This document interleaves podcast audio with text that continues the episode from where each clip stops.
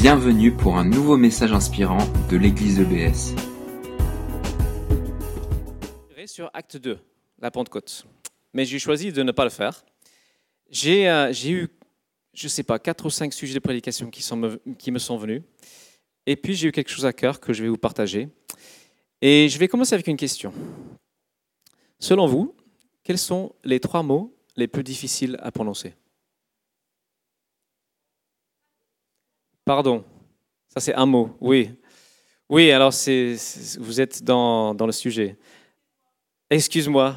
Oui, alors moi, j'ai, mis j'ai eu tort. Je ne sais pas si c'est trois mots ou quatre. J'ai eu tort. J'avais tort. Ça, c'est trois mots. C'est difficile de dire. Pourquoi? C'est le sujet d'aujourd'hui. Je vais commencer avec une histoire vraie que j'ai lue sur Wikipédia. Euh, un jour, le roi de Prusse Frédéric le Grand était en tournée, il visitait une prison à Berlin. C'était au XVIIIe siècle. Et euh, à son passage, tous les prisonniers se jetaient à genoux et clamaient leur innocence. Je suis innocent. Et il y avait un seul qui est resté silencieux, n'a pas dit un mot. Et intrigué, le roi de Prusse euh, demande au geôlier euh, montre, Fais-le venir, celui-là. Et il demande à l'homme De quoi es-tu coupable? De vol armé. Et alors, euh, tu es vraiment coupable? Oui. Je suis vraiment coupable et je mérite ma punition. Et Frédéric le Grand, il rappelle le il dit Libère cet affreux coupable, sinon il va contaminer tous ces beaux innocents dans cette prison. Et l'homme était libéré.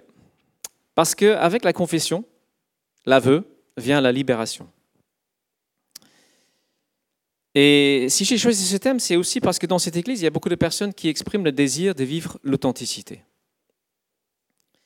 Dans les relations en particulier. Alors, une difficulté, c'est qu'il souvent, on veut que les autres soient authentiques, mais euh, on est un petit peu moins exigeant avec nous-mêmes vis-à-vis de cette authenticité. Et la confession est le chemin le plus rapide vers l'authenticité. On va commencer par le commencement. Quelle est l'origine de ce problème? Pourquoi est-ce que c'est si difficile? De dire j'ai eu tort, pardon. Tout commence dans le jardin d'Éden. Alors j'imagine que vous connaissez tous au moins les grandes lignes de cette histoire, qu'on peut résumer à une pomme, deux poires et beaucoup de pépins. Alors je ne vais pas me pencher aujourd'hui sur l'historicité de ce récit, hein, ça serait une autre question. Mais c'est intéressant, dans le texte hébraïque, il y a Adam et Ève qui sont des prénoms, mais qui aussi ont un sens. Adam, la terre, euh, euh, la vie, c'est la mère du vivant. Mais dans ce texte, on utilise Ish et Isha, c'est homme et femme. Donc ça a une portée universelle. Tout homme, toute femme peut se retrouver dans ce texte. Simplement dire euh, que si nous, sommes chrétiens, si, si, on est chrétien, nous sommes ce qu'on appelle créationnistes. On croit que Dieu a créé toutes choses, y compris nous. Nous sommes sa création. L'alternative à Dieu, c'est le Dieu hasard. Et ce Dieu est un faux Dieu qui est incapable de produire toute l'incroyable beauté que nous voyons, l'harmonie du vivant et l'incroyable complexité de ne serait-ce que le moindre fil d'ADN, c'est plus performant que ton ordinateur. On en parle après. Donc, ça, le hasard n'est pas capable de le produire les lois physiques finement calibrées pour permettre l'existence, tout ça. D'ailleurs, je n'entends pas trop bien, j'ai une oreille bouchée, donc euh, si vous me parlez, je n'entends pas ce que vous dites, je suis désolé. Hein. Donc, Dieu nous a créés. Et la Bible affirme qu'il nous a créés à son image, à sa ressemblance. Ça veut dire que notre vocation, notre appel est de refléter de manière très singulière et particulière, bien plus que le reste de la création, tout ce qui est Dieu sa beauté, sa bonté, sa générosité, sa majesté aussi, sa gloire, son intelligence. Et on peut tous faire le constat que cette vocation, nous la remplissons très mal. Nous reflétons mal toutes ces caractéristiques que je viens de dénoncer. Et le récit de la Genèse pose une explication à ce fait. Dieu place l'homme et la femme dans un jardin délicieux et les soirs, il marche, il est présent lui-même dans ce jardin. Il y a une communion immédiate, intime avec lui. Et il donne à l'homme et à la femme le droit de manger tout fruit qui pousse. C'est intéressant, ils sont végétaliens à l'époque. Mais il pose un interdit. Je ne sais pas si on est allé avec cet écran. Oui, ça va à peu près. Il dit, tu pourras manger les fruits de tous les arbres du jardin, mais tu ne mangeras pas le fruit de l'arbre de la connaissance du bien et du mal. Car le jour où tu en mangeras, tu mourras. Et ce fruit de la connaissance du mal et du bien, qu'est-ce que ça représente? Ça signifie que Dieu veut que l'homme lui fasse confiance quant à la définition de ce qui est bon ou pas pour lui, et qu'on n'y touche pas. Qu'on fasse confiance à Dieu, qu'il nous dise ça c'est bon, ça c'est mauvais pour vous. Un peu comme un parent avec ses enfants. Mais dans ce récit, vous connaissez, euh, je pense, l'histoire, le serpent hein, vient, c'est celui plus tard dans la Bible, c'est l'image de, l'ennemi de Dieu, le, Satan, l'adversaire, c'est le subtil menteur. Et il vient susurrer quelque chose à l'oreille de la femme. Il dit, vraiment? Dieu vous a dit, vous n'avez pas le droit de manger du fruit de tous les arbres du jardin? Et remarquez la déformation déjà. Dieu a parlé d'un seul fruit, il commence à élargir. Euh, vous n'avez pas le droit de manger du fruit de tous les arbres du jardin. En fait, il, a cette capacité. Il, veut rendre les lois, les bonnes lois de Dieu, plus contraignantes. Nous donner l'impression que, ah, en fait, Dieu, vraiment, c'est un gros méchant. Il veut gâcher notre plaisir. Alors que Dieu donne des commandements pour notre bien. Et la femme ne relève pas cette erreur. Elle répond nous mangeons des fruits des arbres du jardin, mais celui qui est au milieu du jardin, Dieu a dit de ne pas manger de son fruit et de ne pas y toucher, sinon nous mourrons. Alors le serpent dit à la femme, mais pas du tout, vous ne mourrez pas. Seulement Dieu sait bien que le jour où vous en mangerez, vos yeux s'ouvriront et vous serez comme Dieu, décidant vous-même ce qui est bien ou mal. Et ce menteur, ce fiefé menteur, contredit la parole claire que Dieu a donnée. Et il met l'homme devant la tentation qui ne cesse de le hanter depuis. C'est la tentation d'être son propre Dieu, de prendre la place de Dieu. Et cette tentation est omniprésente. Plus les siècles avancent, je crois que plus cette tentation est forte. Avec l'avancée de la science, et le rejet général de tout ce qui ressemble à une autorité supérieure ou une religion organisée, euh, cette tentation devient de plus en plus forte. Moi, je rencontre beaucoup de personnes qui me disent clairement, oui, je suis mon propre Dieu. Mais vous n'avez pas remarqué que l'homme est vraiment, vraiment pas capable d'être son propre Dieu, tellement il est imparfait? Continuons donc le récit. Alors la femme vit que le fruit de l'arbre était bon à manger, agréable aux yeux et qu'il était précieux pour ouvrir l'intelligence. Ah oui, qu'il est, qu'il est agréable. Ah, qu'il est agréable de se prendre pour sa seule référence. Qu'il est bon de dire, ah, moi j'ai fait ce que je veux. Je suis mon propre Dieu. C'est un bon goût dans la bouche, mais c'est amer derrière. Elle prit donc de son fruit et en mangea. Elle en donna aussi à son mari qui était avec elle et elle y en mangea. Alors les yeux de tous deux s'ouvrirent, et ils se rendirent compte qu'ils étaient nus. Ils se firent donc des pagnes en cousant ensemble des feuilles de figuier. En mangeant ce fruit, leurs yeux s'ouvrent. Alors c'est euh, intéressant. Contrairement à tous les autres mammifères, l'homme est nu. Il n'a pas de poils. Enfin, quasiment pas. certains hommes ont pas mal, mais. Mais euh, par rapport aux animaux, quand même pas grand-chose. On a besoin de protection sans vêtements, nous sommes vraiment fragiles, vulnérables. Et c'est ce que Adam et Ève réalisent. Ils sont nus, ils sont fragiles, ils sont vulnérables, et ils réalisent cette petitesse, cette faute morale qu'ils ont commise devant Dieu. Ils sont à nu devant Dieu. Et cette faute, c'est d'avoir désobéi à un commandement clair de ce Créateur dont ils dépendent. Et la suite, je pense que nous connaissons, mais on va le lire. Au moment de la brise du soir, ils entendirent la voix de l'Éternel Dieu parcourant le jardin. Alors l'homme et sa femme se cachèrent de l'Éternel Dieu parmi les arbres du jardin. Mais l'Éternel Dieu appela l'homme et lui demanda, Où es-tu? Celui-ci répondit, J'ai entendu ta voix dans le jardin et j'ai eu peur, car je suis nu. Alors je me suis caché. Et à partir de ce moment-là, l'être humain se cache. Nous essayons de nous couvrir d'une bonne conscience, pour compenser certaines mauvaises choses en nous. On essaie tous de se convaincre qu'on est meilleur que les autres. Une de mes statistiques préférées, c'est que 97% des automobilistes estiment qu'ils conduisent mieux que la moyenne. On estime tous que c'est la faute à l'autre, qu'on est meilleur. J'ai lu un article qui dit que dans une conversation typique, il y a, dans une phrase sur six, il y a un mensonge.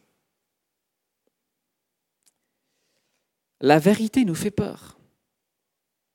Et le pire de tout, c'est pas juste se cacher de Dieu ou des autres, c'est se cacher de soi-même. Cacher la vérité de ce qu'on est de soi-même. Il n'y a rien de pire que quelqu'un que quelqu'un qui n'est plus capable de se remettre en question. C'est terrible. Quelqu'un qui est convaincu de sa propre justice sur tous les points. En fait, il est enfermé dans une prison de sa propre création. Il n'est plus atteignable. Peut-être qu'il y en a ici qui ne sont plus, je ne sais pas, plus capables de se remettre en question, voir leurs propres défauts. Donc, Dieu appelle l'homme et, il dit, qui t'a appris que tu es nu? Aurais-tu mangé du fruit de l'arbre dont je t'avais défendu de manger?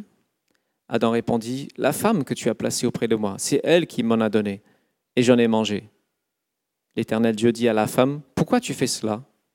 C'est le serpent qui m'a trompé, répondait la femme, et j'en ai mangé. J'aimerais juste souligner trois choses de ce texte. Premièrement, Dieu cherche l'homme. Il pose une question simple à laquelle il connaît très bien déjà la réponse. Où es-tu? Et en fait, ici, ça n'apparaît pas dans cette traduction, mais là, il emploie le prénom Adam. Là, il l'appelle individuellement. Il appelle chacun par son prénom. Cynthia, où es-tu? Kevin, où es-tu? Ingrid, où es-tu? Es-tu? Et Dieu pose la question à tout être humain. Veux-tu bien sortir de ta cachette pour me rencontrer? Me parler? Mais deuxième chose, c'est que l'homme a peur de Dieu, d'être nu devant lui. Et au moins ici, l'homme, il l'avoue, il dit, j'ai eu peur. L'homme moderne ne l'avoue pas. Il essaie de cacher sa peur derrière une façade semi-scientifique, des raisonnements circulaires pour exclure Dieu, de son existence. Mais l'homme a peur de Dieu. Et enfin, ce qu'on voit dans ce texte, c'est que l'homme va toujours chercher à mettre la responsabilité sur quelqu'un d'autre. C'est la, réaction instinctive. Non, c'était pas ma faute. Ça se vérifie avec les enfants. C'était toi? Non, c'était lui. on n'en a pas encore, mais je crois que bientôt on va voir ça. C'est pas ma faute. On n'assume pas. Et ici, Adam dit non, non, c'est la faute à la femme. Et quelque part, il accuse Dieu. Il dit, c'est la femme que tu as placée auprès de moi. C'est ta faute, Dieu. Tu as mis cette femme à, mes côtés. Moi, j'ai rien demandé. Vous voyez comment, euh, comment on fonctionne? L'homme accuse Dieu de ses propres torts. Et la femme, elle n'est pas mieux. Pour elle, c'est la faute au serpent. Pourtant, ils avaient un commandement clair. Et aucun des deux ne dit, c'est vrai, j'ai désobéi, pardonne-moi. J'ai eu tort. Il n'utilise pas ces trois petits mots, j'ai eu tort. Et la suite du récit, que je, on ne va pas lire, c'est le bannissement. C'est, euh, ce, refus de reconnaître ses torts conduit à l'exclusion. L'homme est exclu de la présence de Dieu. Ils doivent quitter ce jardin de délices et assumer les conséquences de leur déclaration d'indépendance. Parce que c'est ça, c'est une déclaration d'indépendance. On veut décider tout seul. Et cet éloignement, c'est de la communion intime, cette communion quotidienne, facile avec Dieu. Et la création va devenir source de douleur et de difficulté pour l'homme. C'est ce qu'on appelle la malédiction. L'homme n'est plus en harmonie avec la bonne création de Dieu. Et au lieu d'être ce, lieutenant de Dieu, placé pour bien gérer la création, il devient un chef, un despote, un chef corrompu qui a du mal à faire face à la vérité sur lui-même. Voilà le constat. Mais la suite de toute la Bible, c'est l'histoire de Dieu qui continue à poser la question à l'homme, où es-tu? Et de dire, reviens. Et ce mot revient, c'est ce que les chrétiens appellent la repentance. Et ça veut dire faire demi-tour, faire face à notre réalité interne, avouer notre nudité morale, notre faute, et revenir à un face-à-face avec notre Créateur. Et l'histoire de l'Évangile, c'est l'inversion de ce chemin de bannissement d'Éden. Jésus-Christ, je ne sais pas si vous le saviez, mais il était nu sur la croix. On n'ose jamais le représenter comme ça dans l'iconographie, dans les films, mais il était vraiment nu. Une honte totale. Et ce Jésus-Christ sur la croix, c'est Dieu qui dit, la sentence d'exclusion est levée. Je la prends. Il dit, reviens, habille-toi de Jésus-Christ. Et là, il y a une libération, une véritable libération. Vous savez, Dieu n'est pas obligé de pardonner. Et vous savez que le pardon a un coût. Alors, je ne sais pas si vous avez constaté, mais quand on doit demander à quelqu'un, pardonne-moi, ça nous coûte. On doit prendre sur soi-même. Ah oui, le pardon, on doit prendre sur soi. Et le pardon de Dieu, Dieu prend sur lui. Dieu prend sur lui en la personne de Jésus. Mais si nous voulons une liberté réelle, nous devons confesser nos fautes à Dieu, le dire, et mettre une lumière crue sur nous-mêmes, sur ce que nous sommes. Une vérité stricte, et c'est là où nous aurons la vraie liberté. Jésus dit que la, liberté, la, vérité nous rend libres, pas des mensonges. Et la vérité, c'est que personne n'a obéi au commandement clair de Dieu. Il suffit de prendre les deux premiers pour s'en rendre compte. Vous les connaissez, je pense aussi. Jésus cite, on pose la question, quels sont les deux plus grands commandements? Il dit, le plus grand, tu aimeras le Seigneur ton Dieu de tout ton cœur, de toute ton âme et de toute ta pensée. Et les gens aiment d'abord leur propre personne. Peut-être leur famille, leurs enfants ou leurs ambitions personnelles, peut-être le sentiment de la propre importance. Mais ils n'aiment pas Dieu en premier. Et Jésus le dit d'une autre manière euh, avec ses paroles en disant, si quelqu'un vient à moi sans me préférer à son père, sa mère, sa femme, ses enfants, ses frères et ses sœurs, même à sa propre vie, il ne peut pas être mon disciple. C'est le même amour qu'il demande. Il dit, aime-moi en premier. Et certaines personnes, ouais, Dieu, pourquoi est-ce qu'il exige l'amour? Qui est-il pour exiger l'amour? Moi, je suis étonné. Vous ne vous rendez pas compte que chaque souffle que vous prenez est un cadeau de Dieu chaque goutte de pluie qui tombe est un cadeau de Dieu. Chaque, instant qui passe est un cadeau. Et vous vous demandez pourquoi est-ce qu'il ne devrait même pas être obligé de nous demander de l'aimer. C'est ça qui est aberrant, qui doit nous demander. C'est chez nous qu'il y a un problème. Tout ce qu'on a vient de lui. Et le deuxième commandement, moi je ne sais pas, je ne connais pas quelqu'un qui, qui obéit à ce commandement vraiment. Tu aimeras ton prochain comme toi-même. Moi, je regarde ma vie, je vois à quel point je lutte avec mon égoïsme. J'aime ma femme, mais parfois, quand elle me demande des petits services, euh, je ne l'aime pas comme moi-même. Pas encore, je ne pense pas. Parfois, ouais, j'ai la flemme. Je pense à moi, moi, moi d'abord. Et c'est mon plus proche prochain. Et certaines personnes vont dire, ouais, cette parole, de toute façon, c'est impossible à mettre en pratique. Alors j'ai envie de dire que si vous pensez ça, je crois qu'au fond, fond de chacun, on sait que cette parole est vraie. Parce qu'au fond de nous, nous aimerions tous qu'on nous traite de cette manière-là. Donc, on sait que c'est juste. Et la liberté vient lorsque nous disons à Dieu, c'est vrai, je n'ai pas obéi à ta volonté, pardonne-moi et remplis-moi. Et ça, c'est la Pentecôte, remplis-moi. Mets ton esprit. Et nous, faisons cela et Dieu prononce cette parole libératrice. Il dit oui, celui qui fait confiance à mon pardon offert en Jésus, il est libre, elle est libre de toute condamnation, de toute sentence. Et c'est le premier pas que nous avons à faire. Et je crois que beaucoup l'ont fait ce pas. Si vous ne l'avez pas encore fait, je vous invite vraiment à vous dire, il faut que je, règle les choses avec Dieu. Mais c'est aussi un pas que nous devons refaire tout au long de notre vie de chrétien. Et c'est quelque chose que Dieu veut que nous vivions ensemble. Là, j'ai parlé individuellement, mais Dieu veut que nous vivions cela ensemble. Dans l'épître de Jacques chapitre 5, verset 16, il dit, Confessez vos péchés les uns aux autres et priez les uns pour les autres, afin que vous soyez guéris ou libérés.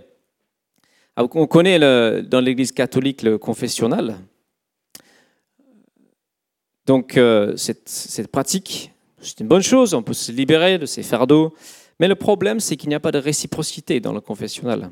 Et le texte nous dit les uns aux autres, pas les uns aux prêtres et les autres aux prêtres. Et donc j'aimerais vraiment vous encourager, si vous ne l'avez pas, à trouver une personne en qui vous avez confiance et à qui vous pouvez avouer vos fautes cachées. Moi, je ne parle pas des choses où vous devez régler une situation, de demander pardon à quelqu'un face à face, ça c'est autre chose. Mais les choses que vous avez du mal à avouer même à vous-même. Moi, je le vis avec euh, deux frères ici. On appelle ça un groupe de croissance. Et tous les 15 jours, on se retrouve, on se pose six questions. La première, hop, pardon. Je crois que j'ai fait dans le mauvais ordre le, les choses. On va devoir revenir en arrière. Voilà, le groupe de croissance. La première question, c'est As-tu un péché à confesser? Et c'est une question qui nous fait un bien fou. Je ne connais pas d'aide plus efficace, plus concrète et pratique pour m'aider à avancer dans mon combat contre certaines tentations. Et oui, il y a des choses que je dois confesser régulièrement. Parfois, mon regard sur les autres, sur les femmes, n'est pas toujours juste, pas toujours ce que Dieu voudrait. J'ai dû confesser que par moments, bah, je sors des. Quand je suis tout seul, je sors parfois plein de gros mots. Je ne suis pas fier de ça, j'ai honte. Mais c'est en confessant, en confessant que j'arrive à, à surmonter. Et c'est très encourageant de voir le progrès qu'on fait tous les trois. J'aimerais vous encourager à, à réfléchir à ça. Les autres questions que nous posons sont les suivantes. Qu'as-tu lu dans la Bible et comment ça t'a parlé Donc, être attentif à la parole. Comment Dieu t'a parlé par d'autres moyens Comment tu réagis As-tu pu témoigner de ta foi? Quelle réponse à tes prières as-tu as vu Et à la fin, on pose la question des objectifs de croissance. Chacun va décider des petites choses concrètes qu'il peut faire pour mettre en place, pour grandir dans sa foi, pour progresser. Et je peux dire que ça aide vraiment dans la marche chrétienne. Commencer par confesser nos fautes, c'est un peu comme si on commence par prendre une douche, parce que les saletés s'accumulent dans notre vie, et il faut s'en laver. Et c'est sûr qu'on peut confesser les choses directement à Dieu. Je le fais, bien sûr, vous, le faites. Jésus-Christ porte nos fautes, il prend en lui, il les lave. Mais le, le fait est que Dieu aime utiliser d'autres êtres humains. Il aime créer la communauté autour de la fragilité. Quand j'avoue face à quelqu'un, un témoin, ça a quelque part plus d'effet parce qu'il est comme un miroir qui me renvoie directement le regard de Dieu, ce regard de pardon, la grâce qui libère. Et ça, je reviens ici à ce texte, 1 Jean, 8, 1 Jean chapitre 1 versets 8 et 9. On peut lire ce texte après les uns aux autres. Si nous prétendons n'être coupables d'aucun péché, nous sommes dans l'illusion et la vérité n'habite pas en nous. Si nous reconnaissons nos péchés, Dieu est fidèle et juste, et par conséquent, il nous pardonnera nos péchés et nous purifiera de tout le mal que nous avons commis. Parce que le but de la confession, c'est la liberté. C'est d'être libéré. Et la confession nous libère de trois choses. Elle nous libère de la crainte d'être découvert. Tant qu'on a des choses à cacher, on est dans la peur. On a peur que les autres nous voient comme quelqu'un de moins bien que l'image que nous essayons de projeter. Parce que nous essayons tous de projeter une image un petit peu mieux que ce que nous sommes réellement. Alors moi, ouais, comme j'ai dit, c'est pas toujours facile. Hein. Il y a une honte. Et moi, en tant que pasteur, je sais que je dois être un modèle. Et il y a quelque chose qui brûle quand on a quelque chose à, dire. C'est une honte. Mais cette petite brûlure, quand on la sort, c'est fini. C'est comme si on, vraiment on est libéré. On est libéré non seulement de la crainte, mais aussi du faux orgueil, de l'orgueil. se confesser oblige à l'humilité. Et c'est extrêmement bon pour l'âme. C'est ce qui nous rapproche le plus de Dieu. La Bible dit que Dieu résiste aux orgueilleux, il fait grâce aux humbles. Et l'orgueil est très difficile à discerner en nous-mêmes. Mais c'est le, vice qui nous tient le plus éloigné de Dieu, qui ferme la grâce de Dieu. C'est notre ennemi numéro un, c'est l'orgueil. Et enfin, cette liberté, nous sommes libérés pour être vrais et heureux devant Dieu. Et vraiment, il y a un bonheur qu'il y a dans cette, euh, cette parole qui nous libère de confession. Le psaume 32, c'est un beau psaume qui, qui, qui, met en avant ce bonheur. C'est un peu le contraire de ce proverbe qui dit vivons heureux, vivons cachés. Moi, j'ai l'impression que Dieu dit vivons heureux, vivez heureux, vivez ouvertement. Alors, on ne va pas tout étaler sur la place publique, hein, c'est pas ça le, le, conseil, hein, évidemment. Mais il y a du bonheur. Et ce psaume dit Heureux l'homme dont la faute est effacée et le péché pardonné. Heureux l'homme au compte de qui l'Éternel ne porte pas le péché et qui est exempt de duplicité. Tant que je taisais ma faute, je m'épuisais à gémir sans cesse à longueur de jour. Sur moi, le jour et la nuit, ta main s'apesantissait, ma vigueur m'abandonnait comme l'herbe qui se dessèche lors des ardeurs de l'été. Je t'ai avoué ma faute, je n'ai plus caché mes torts, j'ai dit, je reconnaîtrai devant l'Éternel les péchés que j'ai commis. Alors tu m'as déchargé du poids de ma faute.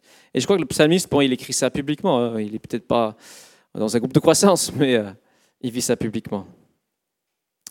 Il est déchargé. Donc j'aimerais vous encourager à réfléchir à, mettre en place un petit groupe comme ça avec euh, une ou deux autres personnes. Je vais vous donner une feuille qui peut, euh, après à la fin, qui peut vous indiquer quelques, quelques pistes.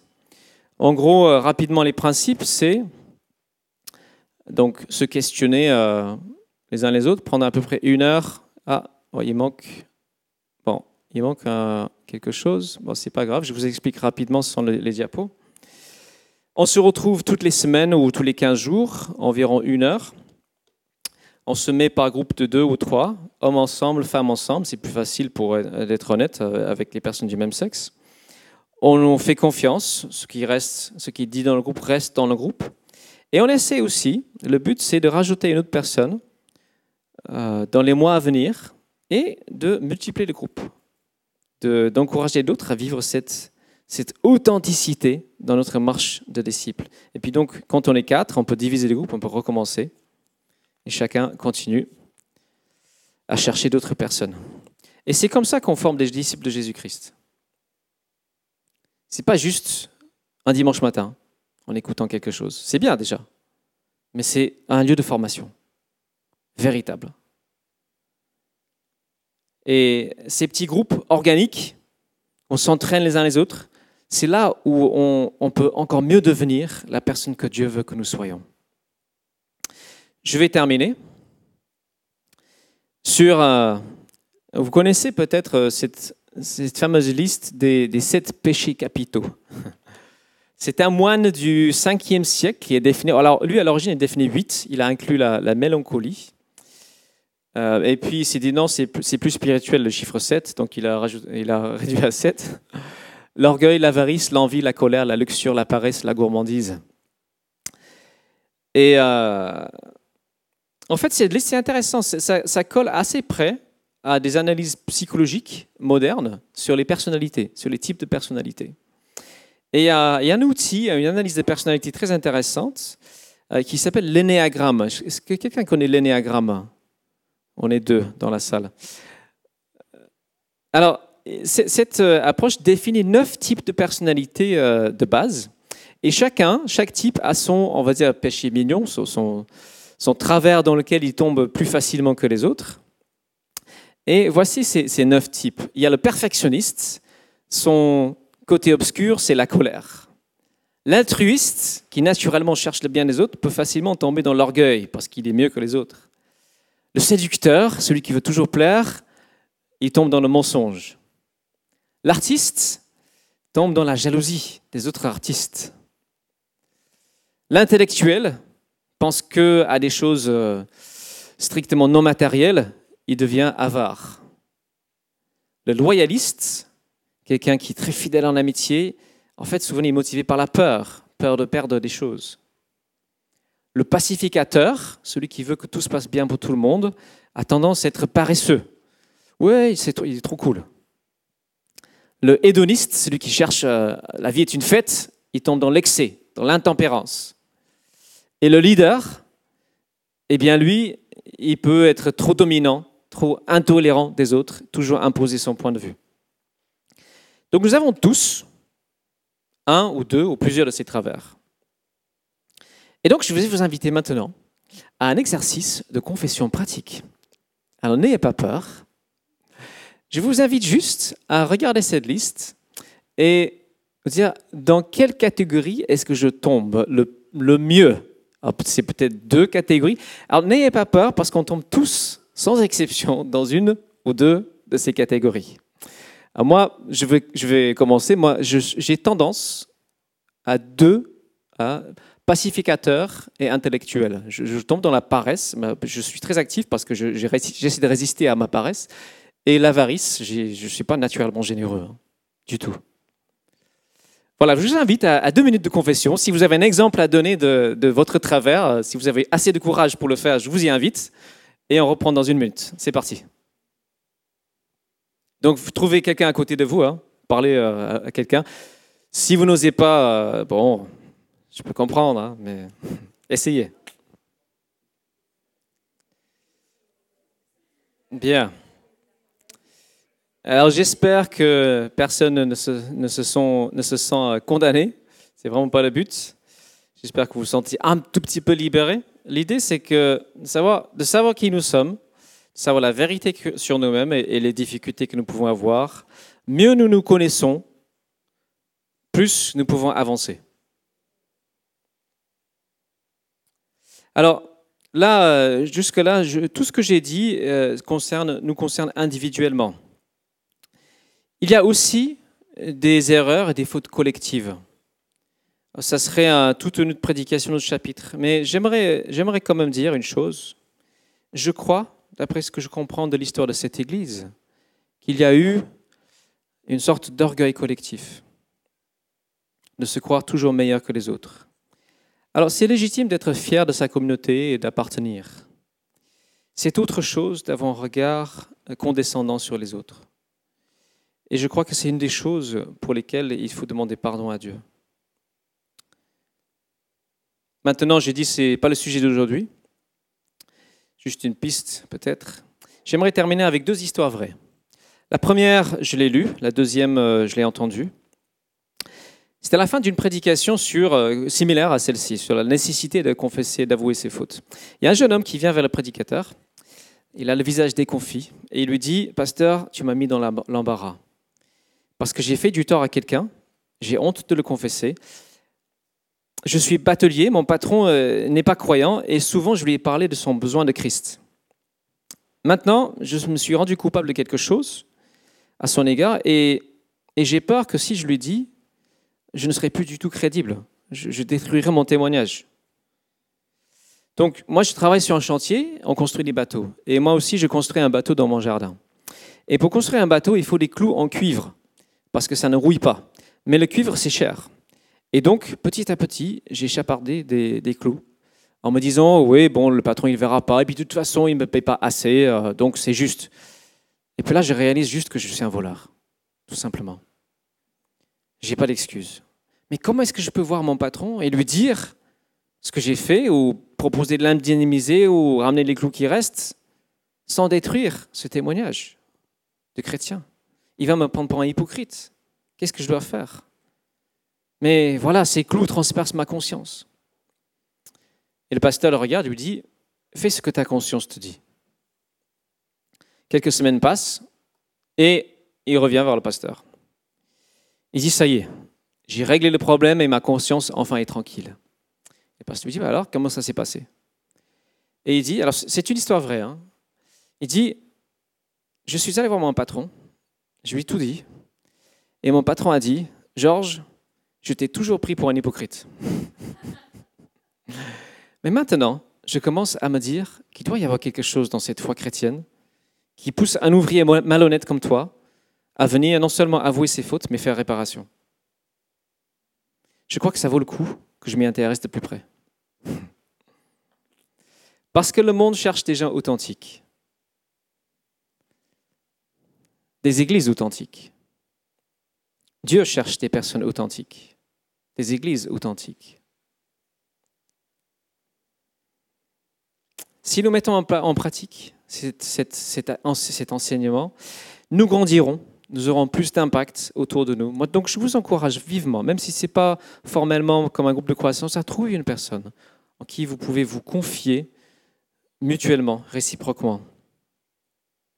Deuxième histoire, alors c'est un ami, il est pasteur en Irlande du Nord, d'une des, plus grandes églises du pays, peut-être la plus grande, 4000 membres, ils ont implanté plein d'églises.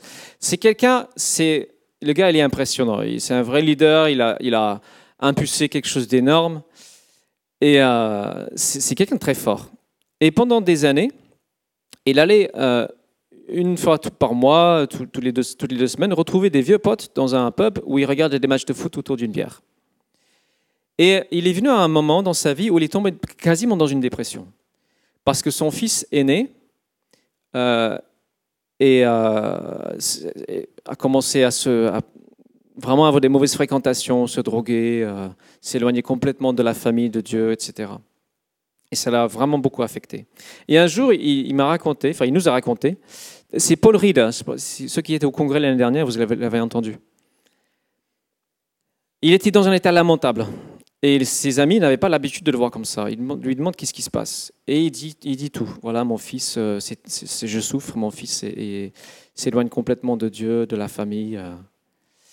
Et en fait, c'est à partir de ce moment-là que ses amis ont commencé à se confier en lui. Et certains d'entre eux ont commencé, après 15-20 ans, à venir à l'Église, à vivre une vie avec Dieu. Le monde cherche des personnes authentiques. Alors pour terminer ce message, j'ai dit au début, nous sommes le week-end de la Pentecôte. La Pentecôte, c'est l'esprit. C'est l'esprit qui descend sur les gens, c'est l'effusion, c'est la joie, c'est la puissance, c'est les nouvelles langues, c'est une nouveauté. Et c'est aussi quand Pierre dit à la foule, repentez, retournez-vous et croyez en Jésus-Christ pour que vos fautes soient effacées et vous serez remplis de l'esprit. Parce que l'esprit ne peut pas remplir quelqu'un qui est rempli de tout ce que Dieu a en horreur, que ce soit l'orgueil, la médisance, les mensonges, l'intempérance, l'incrédulité, le mépris. Dieu remplit des personnes qui acceptent de se vider. C'est ça la repentance. Et je dis même l'incrédulité.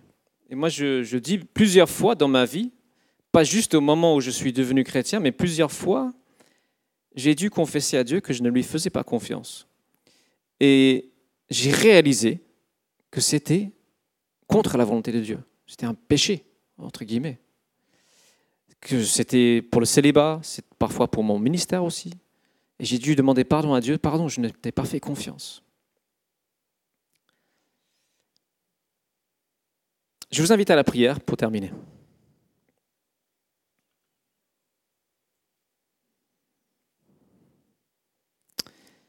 Notre Dieu, j'ai envie d'abord de dire merci.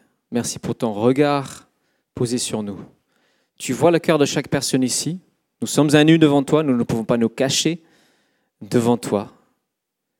Mais tu as pris en toi notre nudité morale, nos fautes, nos erreurs. Et tu dis, reviens. Merci Seigneur de cet appel. Tu nous dis, reviens, vis ouvertement devant moi, vis dans la transparence devant moi. Je t'aimerai toujours. Je te remercie Seigneur de cet amour qui est fiable, qui est totalement fiable. Nous pouvons avoir une confiance réelle, totale en toi. Je te remercie Jésus pour ce sacrifice qui nous permet d'être revêtus, non plus dans la honte ou dans la nudité, d'être pleinement revêtus, revêtus d'un statut de fils, de fille, du Dieu très haut. Et je prie que nous puissions vivre heureux dans la transparence devant toi et devant les autres. Je prie que nous, puissions ensemble être authentiques, être réels. Pardonne-nous, Seigneur, lorsque nous nous cachons. Pardonne-nous lorsque nous vivons dans des cachettes. Pardonne-nous, Seigneur, de ces erreurs que nous avons commises, individuellement ou ensemble. Nous te demandons, Seigneur, de, de laver, d'effacer, de purifier. Seigneur, euh, oui, nous voulons la vérité qui nous libère. Nous te bénissons, te disons encore merci pour l'assurance du pardon que tu nous donnes. En ton nom Jésus. Amen. Amen. Alors, ce que j'ai dit aujourd'hui nous introduit dans ce qu'on appelle la scène, qui veut dire repas. En souvenir du dernier repas que Jésus a pris avec ses disciples. Et c'était le repas de Pâques. C'était en Pâques de l'an 30-31 à peu près. Pâques, c'est où le peuple juif mangeait un agneau pascal en souvenir de la délivrance du peuple d'Israël d'Égypte, du pays d'esclavage. Dans le livre de l'Exode, on lit qu'il y a eu un dernier jugement, une plaie sur les Égyptiens, c'était la mort des premiers-nés. Et un ange venait frapper de mort tous ces premiers-nés. Dieu demande à son peuple de dégorger un agneau et de prendre du sang et de badigeonner les linteaux de leur porte de ce sang en signe de l'alliance, parce qu'une alliance se conclut avec du sang dans l'Antiquité. Et puis ils mangeaient ensemble en famille cet agneau, et c'était le dernier repas avant de quitter le pays de l'esclavage. Et Jésus mange ce repas et donne un nouveau sens à Pâques, et à ce qu'est ce l'agneau de Pâques. Parce qu'il dit, euh, ce vin que nous allons boire, c'est mon sang donné pour vous. Je suis le véritable agneau de Pâques agneau pascal. C'est mon sacrifice qui va vous libérer de votre esclavage interne, qui va vous procurer le pardon, qui libère. Donc, mangez mon corps, buvez mon sang, il dit. Et autrement, il dit, bah, prenez-moi en vous. Prenez-moi en vous. Habillez-vous de moi, on peut dire. Et c'est ce que nous allons faire euh, dans un instant. J'invite euh, l'équipe accueil à venir euh, devant. Nous allons symboliquement prendre Jésus en nous. Et ce geste nous engage. On va participer à cette petite, petite cérémonie et on va dire en le prenant, j'y suis, je suis dedans. Je veux bien, de nouveau, par cet acte, prendre Jésus en moi, me rappeler son sacrifice, me réjouir de cette délivrance, déclarer mon appartenance à ce peuple libéré par sa foi en Christ. Alors je vais... Merci d'avoir écouté notre podcast. Pour plus d'informations sur l'Église EBS, rendez-vous sur le site internet www.église-ebs.com.